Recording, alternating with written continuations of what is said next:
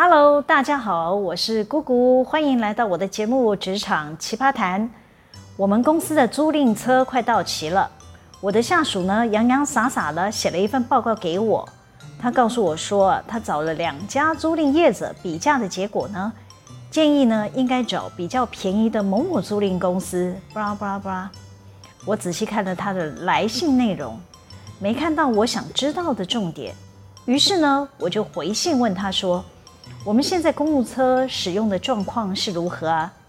下属看到我的回信，就亲自跑来向我报告说：“姐姐，公务车每天都有人在借啊！”唉，我必须要深呼吸才不会生气。不是啦，我是不会在办公室口出恶言骂人啦。但我的下属呢，每次都给我答非所问，我就很想回说：“你这不是废话吗？”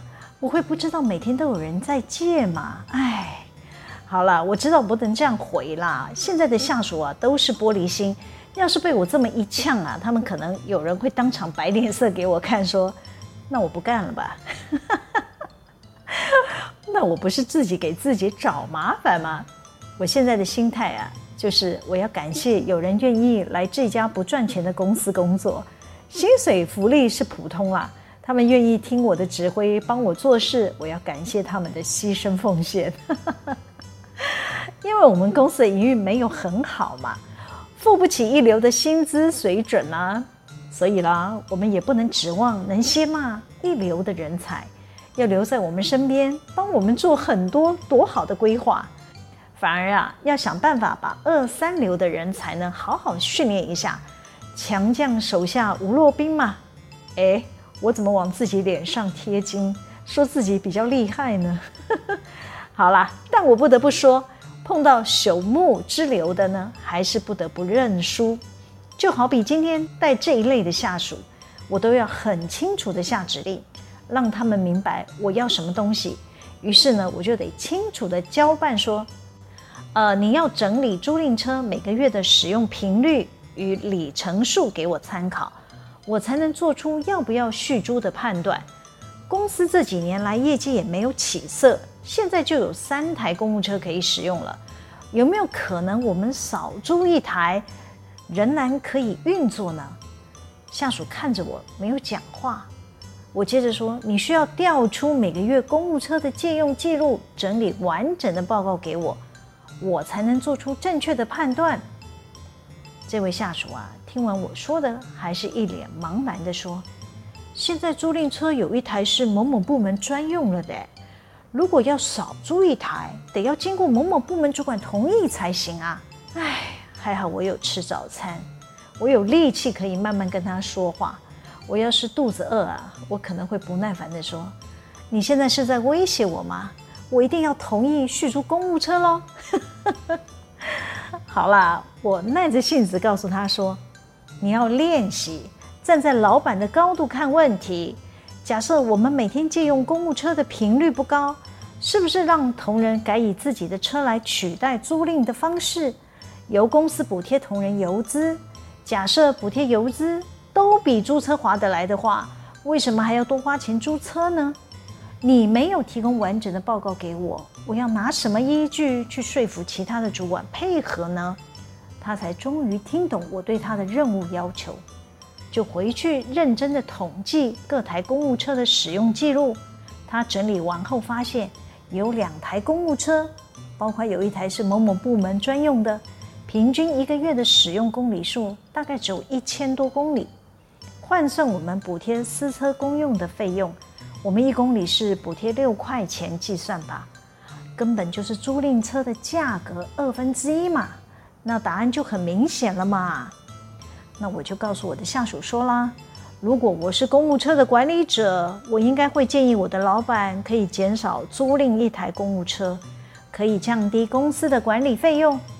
至于要换哪一家租赁公司，就不会是重点啦。这样你了解了吗？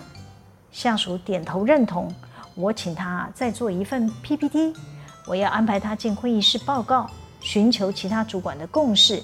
这个专题报告的训练也很重要，哎，要带着他们学习怎么在重要的主管会议上拿出我们的论述主轴，说服与会的主管认同我们的提案逻辑，并且要经得起长官们的挑战。这是真枪实弹的练习，多报告几次，功力一定会大增，有机会跻身成为一流的人才喽。我观察职场很多的朋友啊，都跟我的下属一样，办理自身的任务呢，习惯性的萧规草随，没有审时度势，察觉内外在的环境变化。比方说，业务同仁开始不常借用公务车的时候，就要敏锐地嗅出可能有什么影响公司营运的形式正在产生变化，可以趁租赁合约到期前，是不是该换其他的服务方式？能够帮公司省到钱，也能不损害同仁的利益，这些都是考验每一位工作执行者平日啊有没有站在公司的高度思考问题。假设你也是跟我的下属一样，是少根筋粗线条，只会聚焦在公务车租约到期，只会找不同的租赁公司来比价，就想交差了事，没有多一点觉察，也没有思考该整理什么资料提供给上级主管参考。练习当一个有深谋远虑的管理者。倘若啊，再加上你上面的主管也没有很认真的话，这条钱是不是就要白白的给他花下去了？可能有人听到这里会问：“哦，姑姑姐，又不是花你的钱，干嘛这么认真啊？”现在的年轻人流行当躺平族、摆烂族，多一事不如少一事嘛。我先不说帮公司 cost down 这种大道理了，这其实是培养自己做任何事都会先考虑他人的利益，也可以说是团体的利益、公共的利益。你自然而然就会养成先利他再利己的思维。你会思考怎么处理事务是对多数人有利，对公司的组织有利。渐渐的，你不会目光如豆，见树不见林。当你养成用这样的思维模式之后呢，你的任何提案观点啊，就比较能说服多数人的认同。我再说一个类似的故事吧。前一阵子啊，政府政策不是要跟新冠病毒共存吗？因此啊，我们都很怕职场会有感染的风险，事先做好防范的措施。比方说，为了鼓励同仁踊跃打疫苗，就主动提供有薪资的疫苗假，还加码打三剂的同仁，万一共同居住的家人或自己感染了。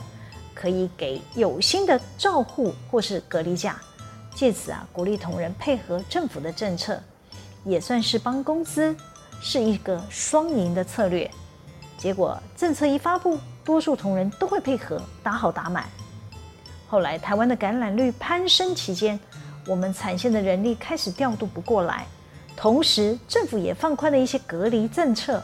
比方说，共同居住的密切接触者有打三剂疫苗且快筛阴性的，可以选择零加七，也就是免隔离，只要自主管理七天，可以让员工来公司工作，让一些企业不至于影响公司的产品出货，维持台湾经济活动正常的进行。政府呢会放宽这项隔离措施呢，是因为台湾还是有很多的企业并没有给有薪资的隔离假或者是照护假。因此呢，造成很多被隔离的劳工没有工资可以领，政府呢才会试出零加七的政策。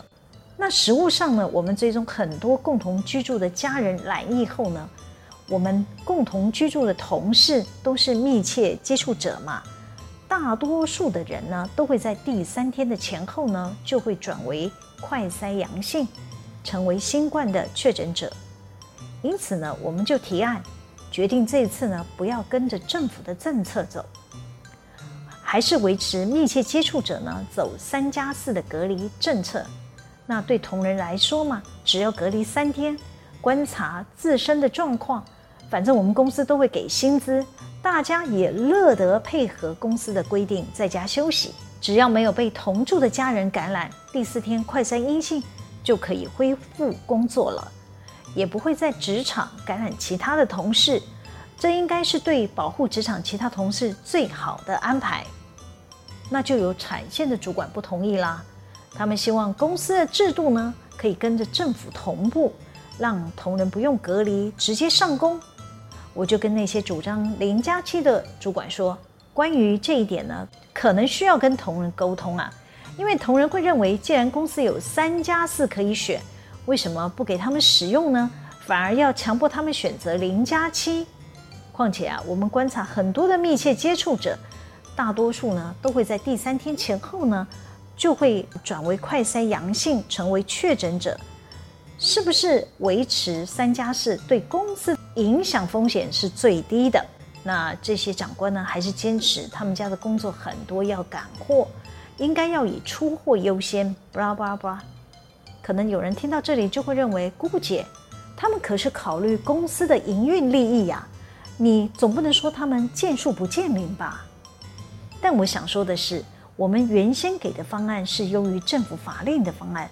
如果要强迫同仁选择零加七，极有可能会招致职场的感染时，势必要在公司出货，或者是可能有大规模染疫的风险间，找到对多数人有利的方案进行，才会是正确的做法。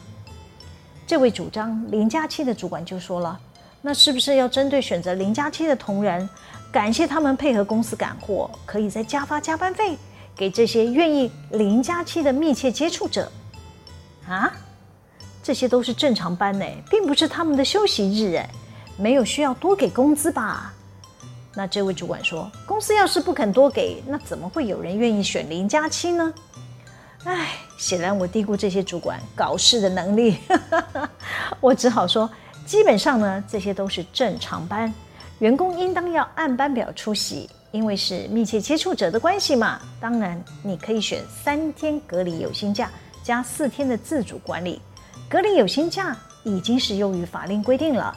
今天配合公司赶货要求，要同仁放弃休隔离的有薪假，只要快三阴的都要选零加七，也是合于法令的要求。那如果长官愿意要多给薪资，感谢同仁配合，我没有意见。这些额外支出的钱呢，还是会成为贵部门的人事费用。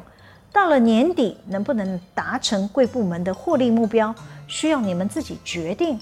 倘若你们试算的结果觉得不差这么一点钱，还是要加发奖金，再请你们提供分配的名单给我，我会协助办理喽。我只能说，营运目标与职场感染还是要取舍，将公司的风险损失控制在最低。如果上面的长官选择见树不见林，最后还是公司要吃下所有的苦果。因为这位主管坚持要调度有密切接触者的同仁是零加七，说也奇妙，这些密切接触者真的来个两三天后都会转阳性变成确诊者。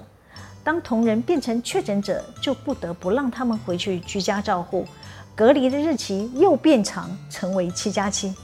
然后呢，他部门的人员呢，还真的像感染瘟疫一般轮流的确诊，轮流的隔离。他们被折腾了个几次，只好放弃调度密切接触者。最后呢，从善如流，维持我原先的建议案，让密切接触者呢先休假关个三天，确定第四天三阴性再安排进来公司，才慢慢将职场内部可能感染的因素给控制下来。我默默观察这些日子，得到一个结论：人还真的不能铁齿。在病毒前面，还是要谦卑点，才有可能将公司的损害降到最低。倘若那位主管愿意以控制公司的风险为前提考量，他就不会坚持走零加七，推翻我们的三加四的隔离政策，还要额外多给工资。见树不见林的后果就是赔了夫人又折兵，怎么想都是下下之策啊！好啦，今天先分享到这里。喜欢我们的主题吗？可以帮我们留言、按赞、分享、订阅。每周日都会有更新的内容在各大 Podcast 平台上传哦，请大家要记得追踪我。谢谢大家的收听，我们下次见喽，拜拜。